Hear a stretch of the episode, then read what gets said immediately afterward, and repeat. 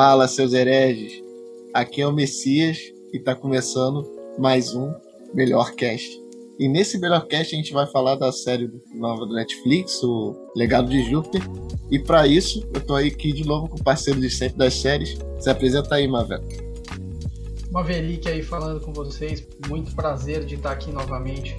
E vamos falar dessa série do Legado de Júpiter que estreou agora sexta-feira na Netflix. Uma série razoável, podemos se dizer. Não é nada fora do comum, mas pelo que vem apresentando, vai, vai ter uma boa pegada. A gente já está esperando uma segunda temporada. Ela teve repercussões boas e más. É um conteúdo bom. Não dá para julgar muito a série agora. Pelo que a gente viu dos quadrinhos já, a série ela tem bastante futuro. É isso aí, mano. A série, tu falou, nem bom, nem ruim. Vou dizer a série mediana, assim, levemente acima da média, porque ela tem momentos bons, mas tem momentos fracos.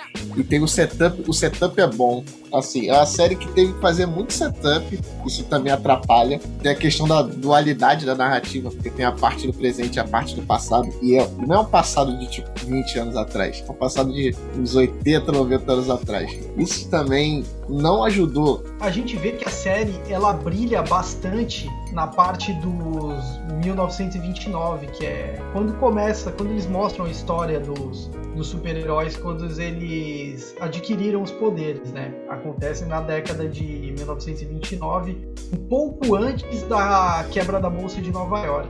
Aí o, o pai do, do Shell se mata, sofre até ele pra caramba, isso tem um maior peso na história ele vai enlouquecendo, que aliás, a, a interpretação do ator que faz o Sheldon, cara, top. O maluco vende que tá, tipo, o maluco tá abalado mentalmente. O cara vende totalmente as emoções do personagem a todo momento, cara. O maluco brilhou nessa série.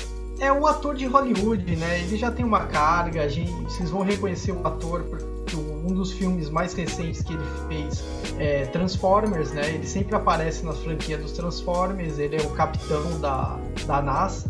Ele é um bom ator. Sim, eu acho que dos atores ele ali é o com a melhor atuação. Não tem ninguém com uma atuação ruim, mas a dele tá um pouco acima do, do nível do geral, ele se destaca. É porque é bom, porque ele é o personagem principal. Se teu personagem principal só toca que nem o merda, pode bagulho. Então não é por culpa dele que a série tá sendo jogada para baixo. Aliás, o jeito que a série começa não ajuda a narrativa do presente e não ajuda o próprio personagem do Sheldon. Eles não constroem uma narrativa boa, eu acho que eles pecaram um pouco na parte da narrativa, que ele não faz você se identificar, não faz você ter um carisma pelo personagem do Sheldon, que é o tópico. Na série ao todo, ela, ela fala de, de muitas pessoas e fala muito por cima, então não dá tempo de você ter uma, uma identificação com algum personagem. Eu acho que faltou um pouco disso na série, às vezes focar em alguém melhor, para o público ter uma boa aceitação do,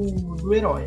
Exatamente, Mavel. A série tem que fazer muita coisa acontecer, tem que introduzir muitos personagens, ela tem que introduzir os mesmos personagens mais de uma vez, porque tem eles no, no período de 29 e tem no período presente. Então, e eles são personagens diferentes. Não, alguns não tanto, mas alguns são personagens razoavelmente diferentes. Então, eles não são a mesma pessoa. Passou 80 anos, as pessoas mudam. Então, isso, cara, ficou uma carga muito pesada de coisa que eles têm que introduzir. E isso prejudicou principalmente o presente e principalmente o Sheldon no começo. O primeiro episódio, tu fica meio.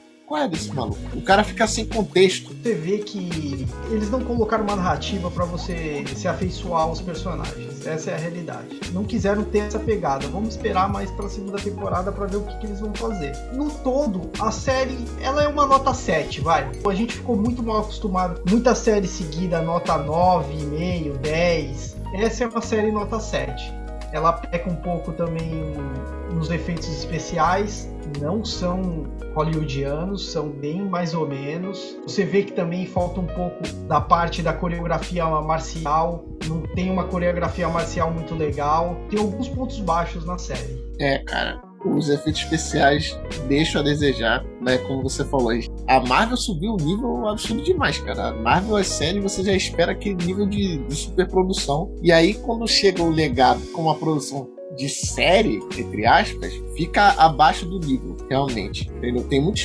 efeitos especiais que não, não vendem legal, fica meio estranho. O melhor efeito especial da série é o do teleportador, do, do moleque que é filho do George. Mas os outros, tipo, não ficam tão bacana. Tem raros momentos pontuais do, dos efeitos legais. Também a coreografia abaixo do nível. O melhor momentos da série é geralmente quando os personagens interagem. Ou quando eles põem um personagem numa situação diferente. Costuma ser o Sheldon. O Sheldon tem muitos momentos bons, especialmente quando ele tava no psicólogo. São momentos legais de coisa que a gente não costuma ver sendo retratada, dele tendo conflito com ele mesmo, com o tempo mudando, e ele tentando se adaptar ao tempo, se adaptar à relação que ele tem com os filhos. Isso é maneiro, isso é o forte da série, quando ela está sendo guiada pelos personagens, mas combates, os confrontos, os efeitos não ficaram legais. Os que tem muito efeito especial, muita computação gráfica, ficaram bem abaixo do nível que a Marvel agora colocou, que como o Maverick falou, é cinema. Agora vamos dar uma pincelada por cima do que é a história. Ela gira em torno do trio de ferro. O trio de ferro é a lei de liberdade, o utópico e o ondamental. Eles representariam o trio de ferro da DC, mais ou menos. Começam a mostrar eles no, no tempo atual. Eles estão começando a ter um grande problema com o código de honra que foi gerado do Sheldon de não interferir politicamente, não matar e não acabar com o livre-arbítrio. Só que eles já estão começando a viver onde eles estão tendo problemas com super vilões, que em 1929 eles não tinham. O tipo de briga deles eram com pessoas normais. Então, então eles não precisavam matar, realmente. Eles não tinham perigo de vida. Só que agora eles estão tendo problema. Os, os inimigos mudaram. Os inimigos também têm poderes e os inimigos estão cada vez mais radicais. E mostra também um pouco o desenvolvimento do Sheldon, do Top, com o filho e a filha. Sendo a primeira visão que você tem, você vê que o filho, o filho tenta ser o melhor possível para ganhar a aprovação do pai, porque o pai ele é a liderança da união dos heróis. Então você vê o Brandon, que é o filho do, do Tópico, tentando a todo momento superar as expectativas do pai. E ele não tem êxito nisso. Ele você vê que ele derrapa muito e isso deixa o pai em dúvida se ele vai ser um, um substituto para ele, se não vai. Começa a criar um, um lance psicológico entre pai e filho. E também tem o arco com a filha dele. A Chloe é uma mulher que tem superpoderes, porém ela não quer seguir o legado da família. Ela tem uma carreira de modelo e ela tenta fugir do legado de super-herói a todo instante. Você vê que ela tem muitos problemas psicológicos com o pai por causa da ausência do pai. Essa aí é a quando a série tá no melhor momento, cara quando ela tá analisando Sheldon, a relação dele com os filhos, a relação dos personagens, quando ela tá com foco nos personagens, é os melhores momentos da, da série. Quando ela vai lá pro lado da ação, já não é o forte. A parte da ação da série, ela deixa muito a desejar. Vamos ver pra segunda temporada se eles conseguem melhorar isso. E a primeira luta que a gente tem é contra um vilão, um super vilão, chamado Estrela Negra, e é uma luta, um embate sangrento. O, o vilão ele é muito forte e o código acaba atrapalhando as decisões da equipe, porque o super vilão ele tá ali para matar ou morrer e eles só estão lá para parar e prender. Então a vantagem que o super vilão tem nisso é muito grande. E nessa luta acontece três baixas já de cara, já no primeiro episódio. E a partir dessa luta começa a desenvolver os problemas que eles têm com o código muita gente falando que o código é antiquado, que eles tinham que mudar, o tópico falando que se eles mudarem o código é muito perigoso, porque eles têm poderes de deuses e o que, que iam impedir eles de, de se tornarem ditadores, entendeu? Sim, cara. O Sheldon tem essa preocupação que eles têm que ter algo para limitar eles, senão eles podem sair do controle, dominar a raça humana e coisas do tipo. E também tem o arco de, de 1929, que mostra como eles adquiriram os poderes deles. E lá vai dar uma passada sobre o pai do Sheldon que suicida após perder tudo na bolsa. Ele era um grande industrial do ferro. O George, que é um grande amigo do, do Sheldon, do Walter, que é o irmão do Sheldon, dá uma pincelada rápida sobre a mulher do Sheldon, como ele se conhece. É a grande parte da série como que foi que ele conseguiu chegar ao ponto de conseguir os poderes E eu diria que essa parte aí, em termos de, de produção, é sempre boa. A produção de época deles ficou muito bem ambientada, eles tiveram bastante preocupação com a ambientação de época do que com a própria ambientação dos anos atuais.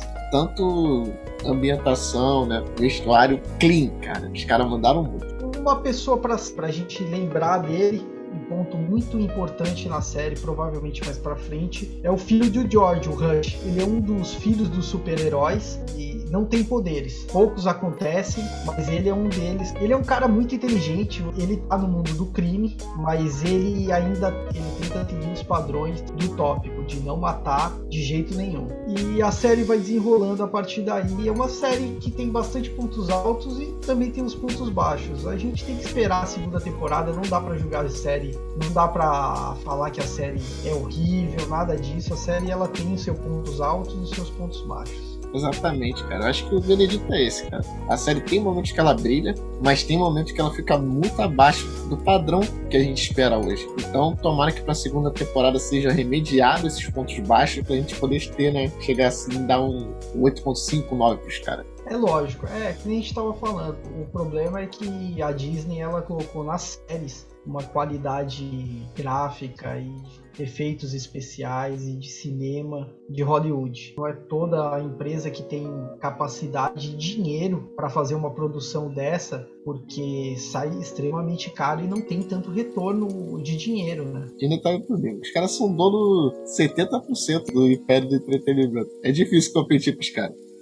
Mas é isso pontos que a gente tinha para falar da série, a gente tentou dar o menos possível de spoiler. Aqui a gente já deu o veredito, já fez análise, e então esse episódio vai ficando por aqui. Se despede do pessoal aí, Mavé. Prazer estar com vocês, pessoal. É sempre uma honra estar aqui com o nosso amigo Messias.